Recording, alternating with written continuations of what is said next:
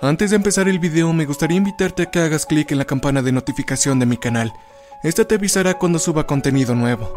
Sé el primero en verlo. Gracias.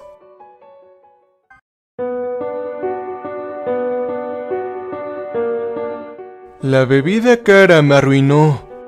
Un amigo mío, el cual era mayor, me dio un sorbo de whisky a los 21 años mientras estaba en la universidad, y dejé de beber cerveza después de eso. Ahorré todo mi dinero para comprar bebida de primera calidad que saborearía en el transcurso de los meses hasta que tuviera suficiente dinero para comprar otra botella. Después de graduarme tomé un trabajo con una empresa de marketing y eso me mantuvo al ras para poder almacenar dos, tal vez tres botellas en mi gabinete. Sin embargo, todavía bebía con moderación, saboreando los ricos sabores y buscando destilerías locales. Estas sabían mucho más puros y más ricos sin tanto fanatismos por los comerciales y propagandas desenfrenadas. Me encantan los sabores terrosos y ahumados. Bromeo diciendo que lamería una tubería si tuviera la oportunidad. Los sabores minerales también son aceptables y de vez en cuando encuentro un sabor especiado con mucho cuerpo que disfruto. La fruta es fresca, las flores o la miel también es algo que admiro, pero en general me gusta probar cosas nuevas. Nada es tan emocionante como traer a casa una pequeña botella de algo nuevo y verter ese primer vaso admirar los colores, luego dar el primer sorbo y dejar que ruede por toda la lengua para degustarlo. La ginebra ha sido mi gusto de elección recientemente.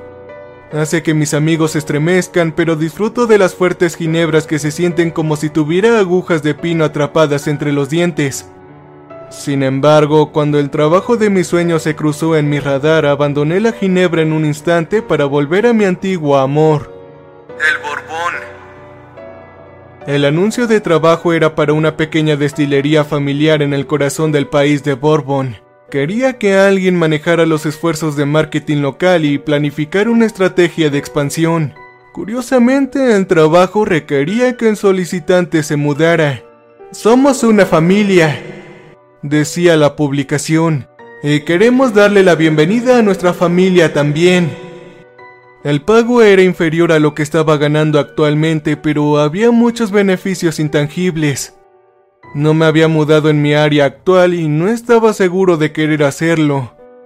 Este lugar era demasiado grande para tener el carácter de un pueblo pequeño, pero era demasiado pequeño para tener la emoción de una ciudad. El resultado de esto era un bache aburrido y sin rasgos distintivos a lo largo de la carretera notable solo para cargar combustible mientras te diriges a lugares más interesantes.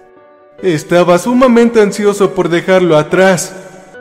Este trabajo me pondría en una parte emocionante de Kentucky e incluso si la ciudad en sí era aburrida, había muchos lugares cercanos que disfrutaría.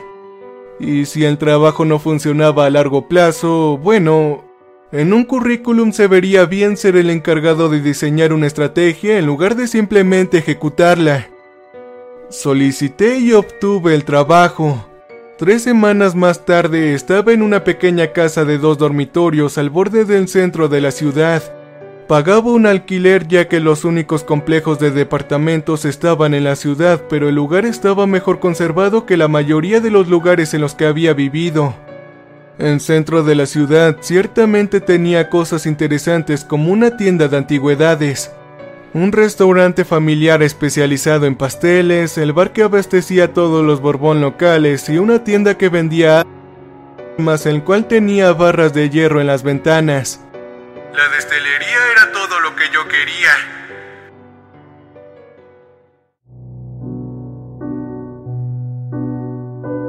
Anteriormente había visto los de mi ciudad, a una hora de donde yo vivía, los cuales eran elegantes y modernos con ventanas brindando una agradable vista al interior.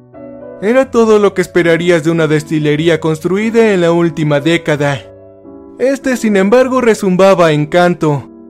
Mi nuevo empleador se reunió conmigo en su casa de campo, en la que al mismo tiempo vivían y también funcionaba como su oficina.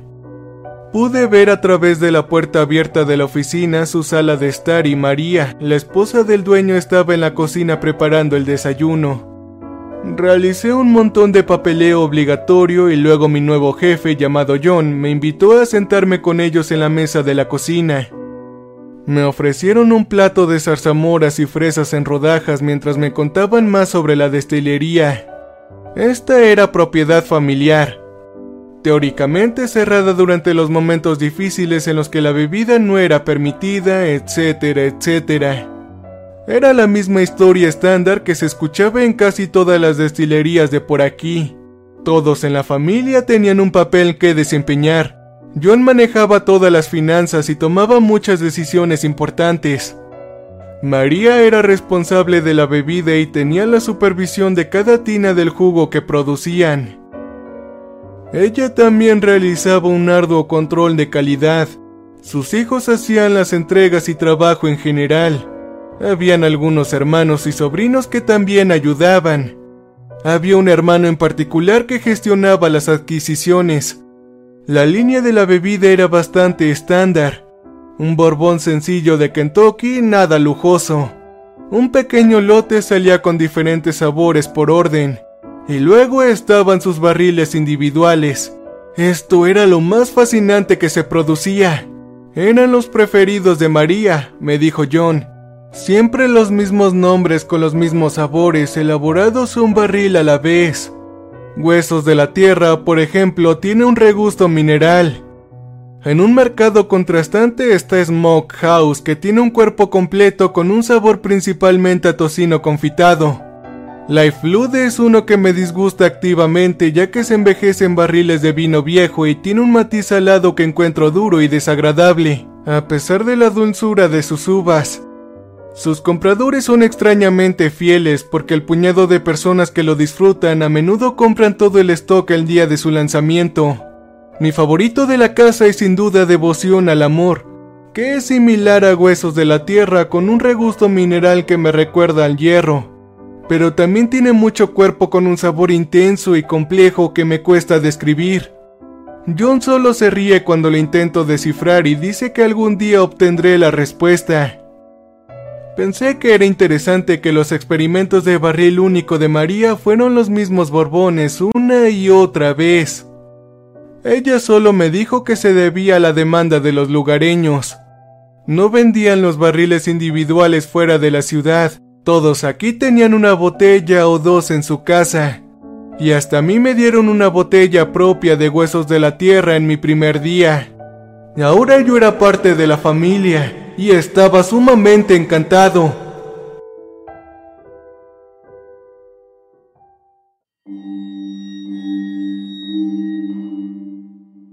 Me puse a trabajar diseñando una estrategia adaptada a su entorno, la cual ayudaría a aumentar las ventas de su línea principal y abrir puertas para su pequeño lote.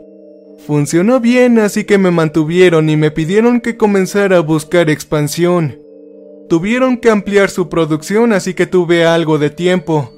La destilería se encuentra en un hermoso edificio diseñado para combinar con el granero renovado que almacena sus barriles. Tienen un tanque lleno de jugo y les gustaría agregar otro antes de considerar mudarse a las tiendas de comestibles. Para empezar necesitaba un argumento de venta convincente. Uno diseñado para las personas que firmarían los contratos en lugar del consumidor promedio. Reuní números, hojas de cálculo y ventas y luego llegó el momento de comprimir todo esto en un paquete brillante. Decidí centrarme en la lealtad a la marca que llevaba el Borbón para lograr esto fui al bar de la ciudad. Yo era casi una persona local en este punto. Había estado aquí al tiempo suficiente para que la gente me diera la bienvenida rápidamente. Ellos se mostraron receptivos a ser entrevistados para el portafolio que estaba armando y les ordené a todos una ronda de Smoke House. Esta es mi última botella, dijo el camarero con tristeza mientras servía. Tenemos un par de barriles más, pero espero que hagan más pronto. Sería terrible para nosotros si se acabaran por completo. No hay un cronograma de producción establecido para hacer un barril. Parece ser que esto sucede cuando a María le apetece. En el pasado había planteado tentativamente el tema de hacer más barriles para que pudiera comercializarse fuera de la ciudad, pero John y María estaban firmemente en contra de la idea. Bueno, esto me recuerda a las viejas tradiciones, dijo un hombre llamado Greg cuando le pedí que me contara acerca de lo que le gustaba del Borbón. Levantó su vaso a la luz contemplándolo. Ya sabes, ese tipo de tradiciones iguales a las que practicaron mis padres y que aprendieron de sus padres, etcétera, etcétera. Hubo un invierno realmente duro hace muchas generaciones, dijo otro hombre llamado Steven. El pueblo pensó que no iba a lograrlo, Así que los tatarabuelos de John y María elaboraron un borbón especial, el cual fue hecho de espíritu y alma produciendo un efecto de fuerza al pueblo para seguir adelante. Dijo Greg, hemos estado bebiendo este borbón por generaciones. Continuó Steven, han mantenido la receta sin algún cambio. ¿Eh? Pensé que este era uno de los experimentos de María. Le respondí confundido. Ellos sacudieron la cabeza lentamente. Me dieron mi primer vaso cuando tenía 12 años. Dijo Greg, cuando lo hice algo cambió en mí. Y cambió en todos. Rápidamente escribí lo que me dijeron. Dije que esto era genial, que era una historia de origen increíble, una receta familiar la cual salvó a todo el pueblo. La gente se tragaría eso. Entonces Steven puso su mano grande y gastada sobre la mía, deteniendo los movimientos de mi pluma. Es mejor no difundir eso fuera de la ciudad, dijo con cautela. Al pueblo no le gustan los extraños que husmean en nuestra historia. No naciste aquí, así que no lo sabes, pero realmente debes tener cuidado con a quién le cuentas todo esto sonó a una amenaza, una gentil y preocupada advertencia. Sus ojos estaban frágiles por el dolor cuando pronunció las palabras, sabiendo que lo consideraba un amigo así como consideraba a todos aquí como amigos. Le dije que entendía, por supuesto, que nunca haría nada que perjudicara a esta ciudad que tan gentilmente me había convertido en uno de ellos. Él murmuró que eso era bueno y volvió a beber de su vaso.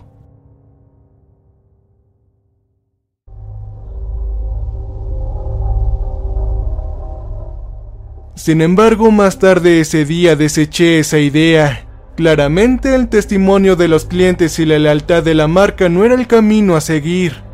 En su lugar iría con el lanzamiento familiar de siempre.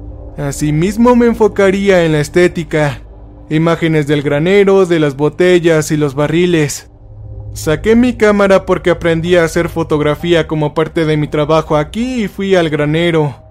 Las fotos no salieron tan sorprendentes como pensaba y cuando las miré decepcionado tuve una idea. El atardecer. Tomé algunas fotos mientras la puesta de sol entraba por las ventanas en lo alto del granero. No sabía si funcionaría pero valdría la pena intentarlo. Cuando me fui, María me saludó.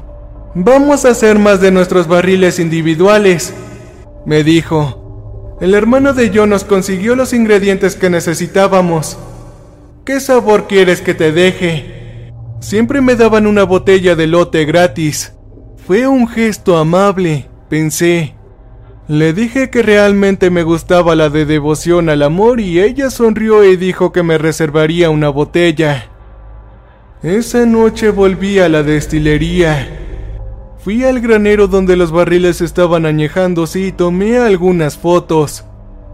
Los resultados parecían prometedores, así que continué hasta que la luz del sol desapareció por completo y luego volví a mi automóvil. Mi camino me llevó más allá de la destilería. Las luces estaban encendidas por dentro y escuché voces. El hermano de John estaba maldiciendo. Sus palabras fueron sorprendentemente fuertes y pude escucharlas a través de las paredes de madera. ¡Carajo! ¡Me mordió! Se quejó. Bueno, esa es tu culpa por no amordazarlo bien. Respondió María con desdén. Mi estómago se retorció por las palabras. Solo podía esperar que estuvieran hablando de algún animal como un lobo salvaje. Me acerqué a las puertas de entrega y suavemente abrí una grieta para poder mirar adentro. Un hombre sin prendas y con las muñecas atadas juntas colgaba del techo por una cadena envuelta alrededor de sus tobillos. Estaba vivo, luchando débilmente y sus movimientos se hicieron cada vez más lentos mientras lo observaba, hasta que él finalmente se detuvo. El líquido carmesí se escurrió desde su rostro hasta su cuello, acumulándose en un gran barril metálico colocado debajo de él. María observaba el procedimiento con demasiada atención, con el mismo escrutinio que le daba su Borbón.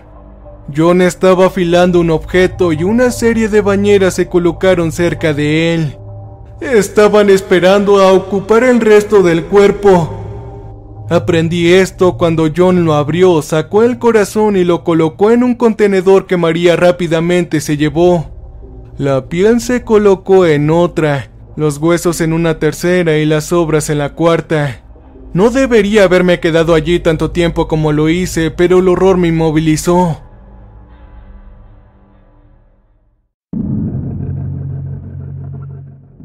Como la mayoría de las personas, mi teléfono está constantemente solicitado.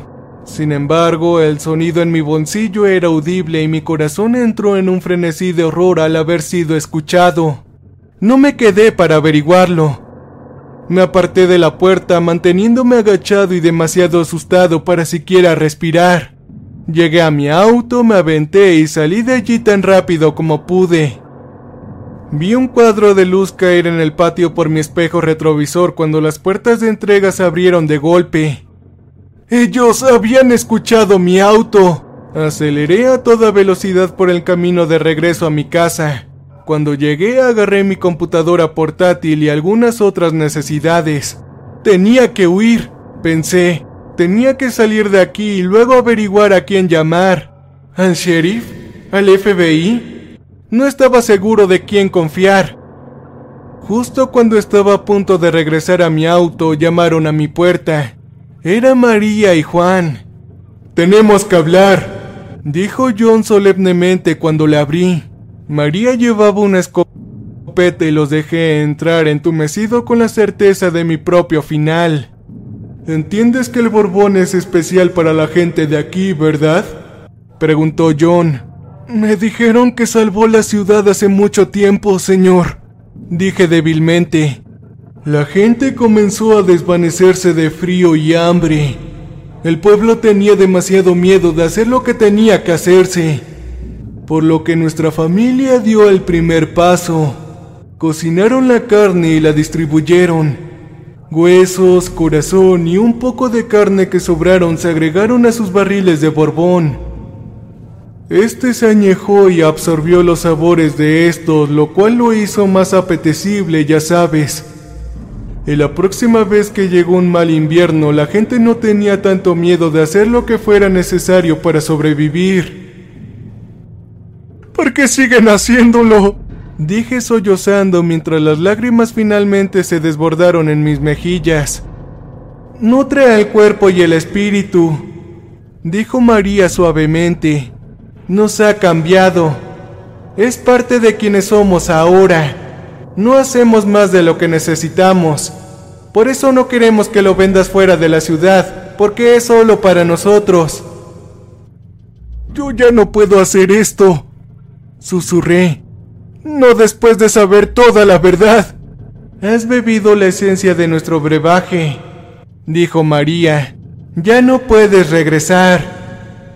Y luego se fueron.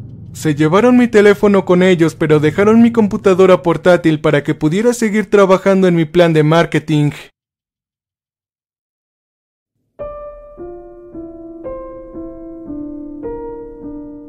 Ahora era parte de la familia, dijo John, y en algún momento me iba a contar los secretos de su negocio familiar. Ellos confiaron en que entendí lo que habían dicho. Pasé una noche de insomnio revolviéndome el estómago en el baño. Finalmente, alrededor de la medianoche, pude pensar en el vientre de ese hombre sin vomitar. Me fui a la cama y me quedé allí en la oscuridad pálido y frágil esperando en la mañana. Después de eso fui observado. Siempre había una camioneta estacionada al otro lado de la calle con alguien en el asiento del conductor.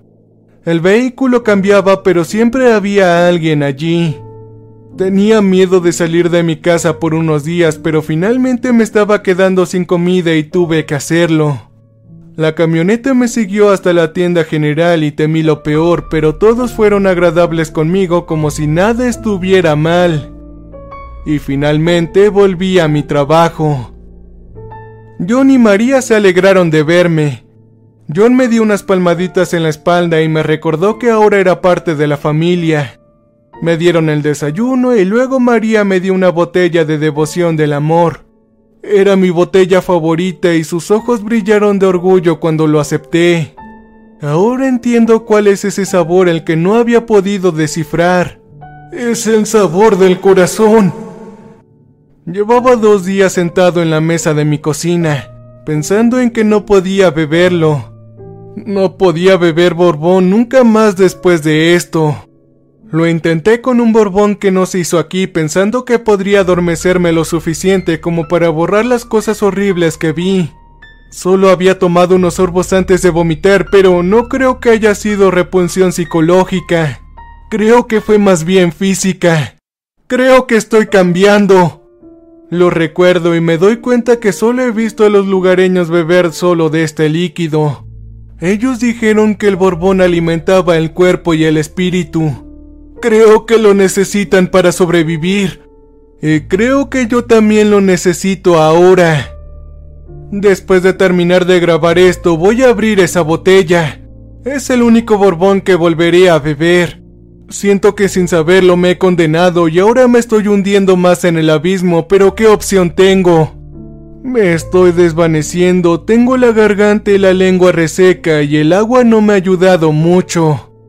He bebido la esencia de los que se han ido y como John y María han dicho tantas veces, ahora soy uno de ellos. ¿Alguien gusta?